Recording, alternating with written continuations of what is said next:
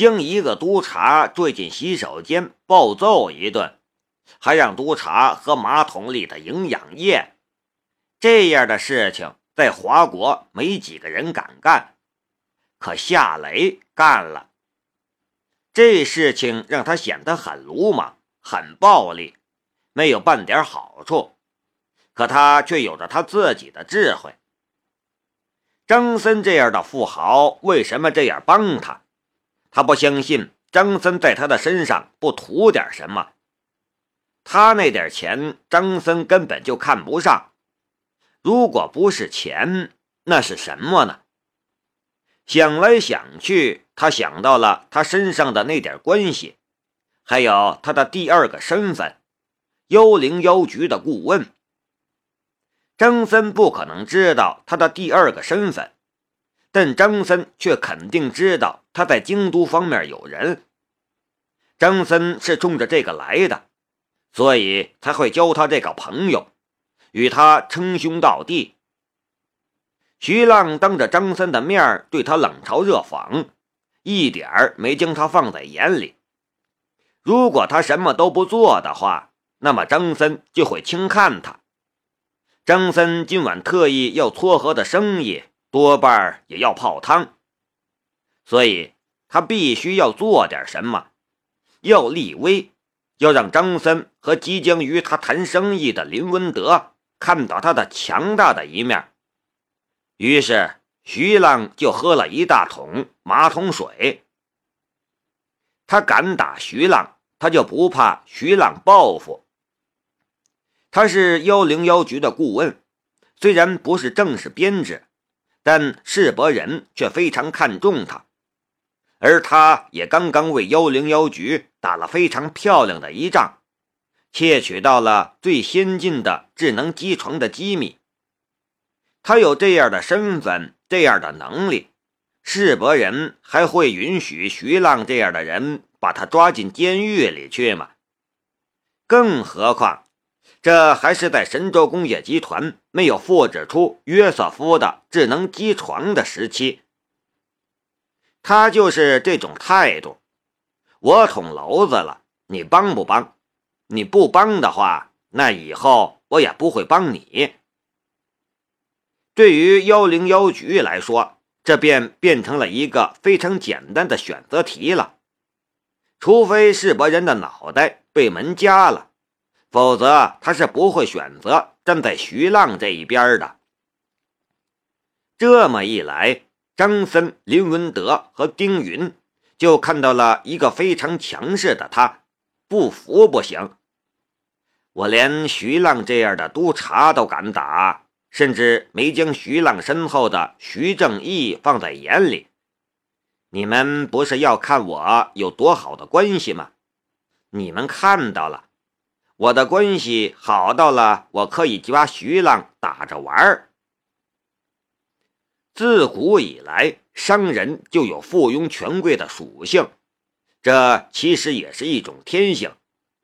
今晚他展示了这一面，他除了想得到他想要的人脉，他还想向外界传递一个信号：别惹我。张森、林文德和丁云的视线都聚集在了夏雷的身上，他们的眼神之中充满了惊讶与敬畏。同在豪华包厢里的陪酒陪歌的小姐们也都直盯盯地看着夏雷。刚才他们也都听到了从洗手间里传出来的惨叫声和对话，明白发生了什么事。这恰恰也是镇服他们的地方，在他们的眼里，夏雷已经变成了一个电影里面的霸气侧漏的明星主角。他的气势，他的帅气的外表，还有他的充满暴力的手段，让他们的荷尔蒙悄悄地增长着。不好意思，我有点失礼了。回到沙发上。夏雷笑着说了这么一句话，众人这才回过神来。张森笑着说道：“兄弟，你这是……”一点私人恩怨而已，不会影响大家的心情吧？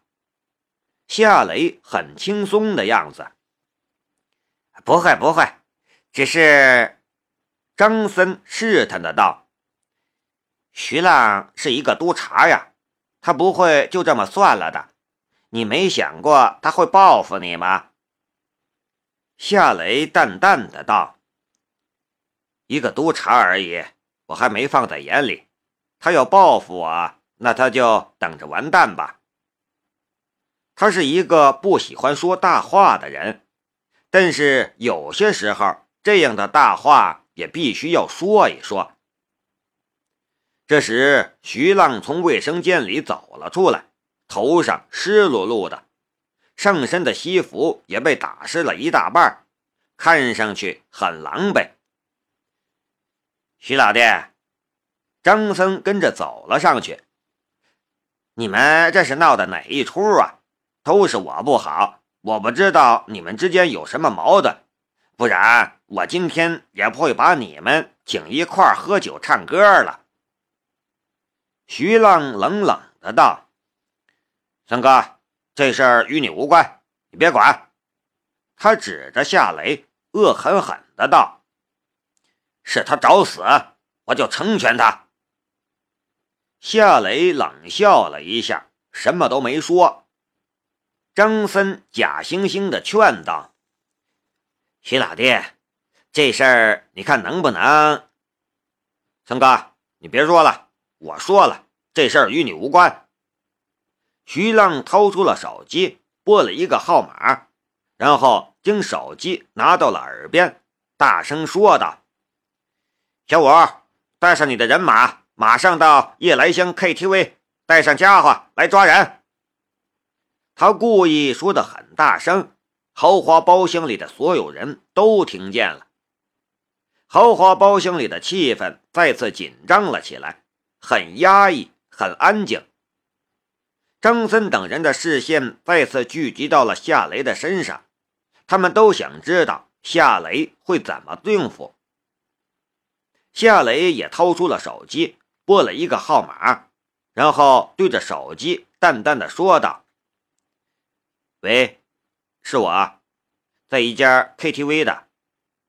龙兵的声音从手机里传了出来。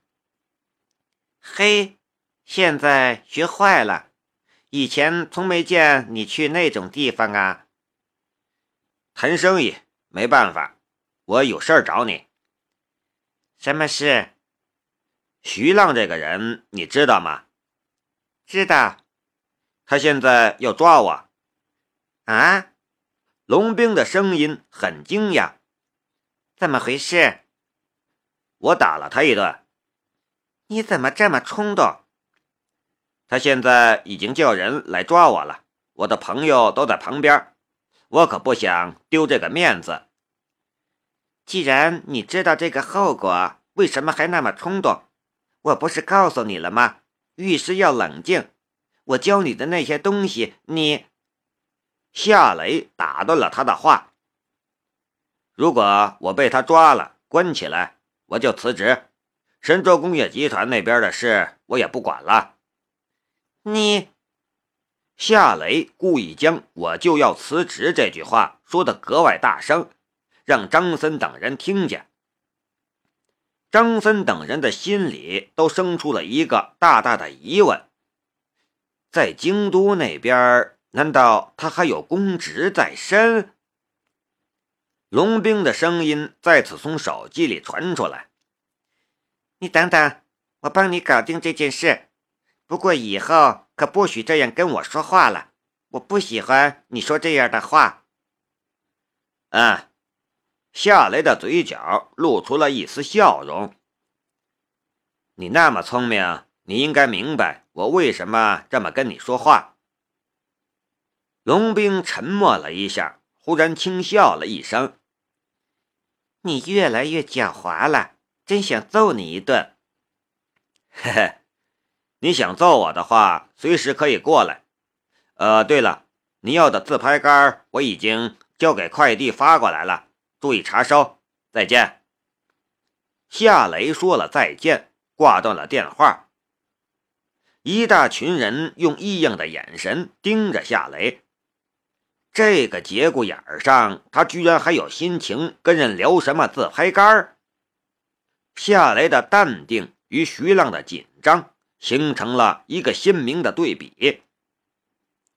夏雷看着徐浪：“如果我是你，我现在就离开这里，不会留在这里丢人。”徐浪冷笑道。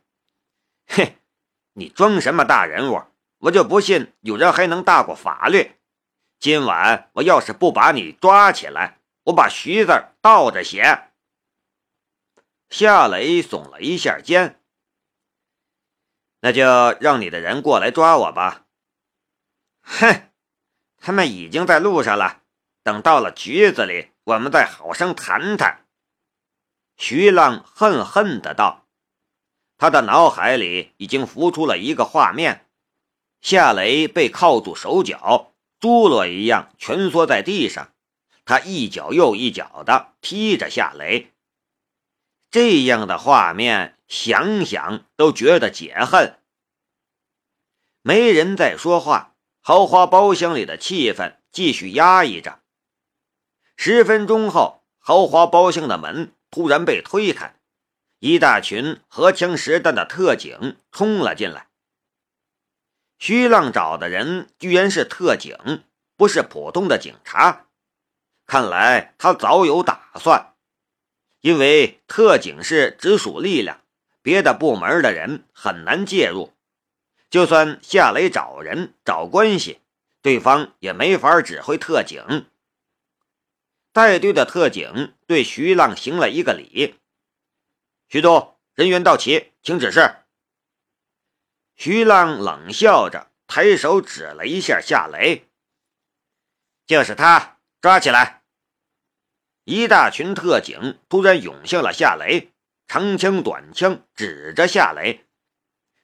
不许动！带队的特警一声厉吼：“跪下，双手举在头上！”夏雷没动，但也没跪下。也没把双手举在头上。带队的特警的眉头一挑，一枪柄砸向了夏雷的脑袋。就在这时，又有人大吼了一声：“住手！”这一幕就像是电影，每一秒钟都有预料不到的情况发生。从门口走进来的人是熟面孔，夏雷记得他的名字。柯杰，他是龙兵的属下。你是谁？带头的特警队长不客气的道：“你知道你在干什么吗？”柯杰说道：“我倒是想知道你在干什么。”抓人！带队的特警队长说道：“我们奉命执行任务。”奉命？奉谁的命令？柯杰问道：“我的命令。”徐浪大声说道：“你是谁？你知道你这是在妨碍公务吗？你要是再捣乱，我连你一起抓。”柯杰冷笑了一下：“你的命令？我刚接到通知，你已经被停职了，你还能命令谁呢？”这句话就像是零下五十度的寒流。哗啦一下，把所有人都冻住了。小五，别管他，抓人！徐浪已经是骑虎难下，孤注一掷了。带头的特警队长愣了一下，他自己没动，却给他的属下递了一个眼色。一个特警抓住了夏雷的手，想要将夏雷从沙发上拖起来。柯洁突然一抖手，他的手停顿下来的时候，手中已经多了一支乌黑的手枪，而手枪的枪口就抵在徐浪的太阳穴上。你，徐浪又惊又怒，但声音却在打颤。你想干干什么？柯洁冷声说道：“我告诉你。”我有权开枪毙了你，然后他看着带队的特警队长，厉声说道：“你们想被撤职吗？随随便便抓人，谁给你们的权利？你们是国家的特警，还是徐浪的特警？”特警队长被这气势镇住了，他赶紧说道：“你们先退下。”准备抓人的特警跟着就退开了。就在这时，徐浪的手机铃声响了。徐浪不敢乱动，柯洁从他的手中拿过了手机，开了免提。你这个混球，当初我是怎么叮嘱你的？那个女人你惹不起，你偏要去惹。现在我暂时停你的职，回来接受调查。这是徐正义的声音。徐正义确实提醒过徐浪不要招惹龙兵，可是仇恨蒙蔽了徐浪的大脑和眼睛，他忘记了这个叮嘱，也看不清形势了。你们没听见吗？柯洁大声的道。带队的特警队长挥了一下手，说：“对。”一大群特警来得快，走得更快。来的时候，他们对徐浪恭恭敬敬；但走的时候，却生怕与他沾上关系，连看都没看他一眼。柯洁收起了他的手枪，对徐浪说道：“你也走，如果你不走，我带你走。”徐浪看了夏雷一眼，牙齿紧咬着嘴唇。咬破了都不知道，他恨恨地看了夏雷一眼，然后才扭头离开豪华包厢。豪华包厢里还是一片紧张的气氛。夏雷打破了短暂的沉默，他笑着说道：“柯洁，一起喝点吧。”柯洁苦笑了一下，哼，我可没你这么闲。他让我给你带一句话。什么？夏雷知道他说的他是龙兵，他很好奇龙兵会在这个时候让柯洁给他带一句什么话。柯洁走到了夏雷的身边，凑到他的耳边，低声说道：“他让我带给你的话是，娱乐场所的女人不干净，别碰。”嗯。夏雷无言以对，柯洁转身走了，夏雷却还愣在那里。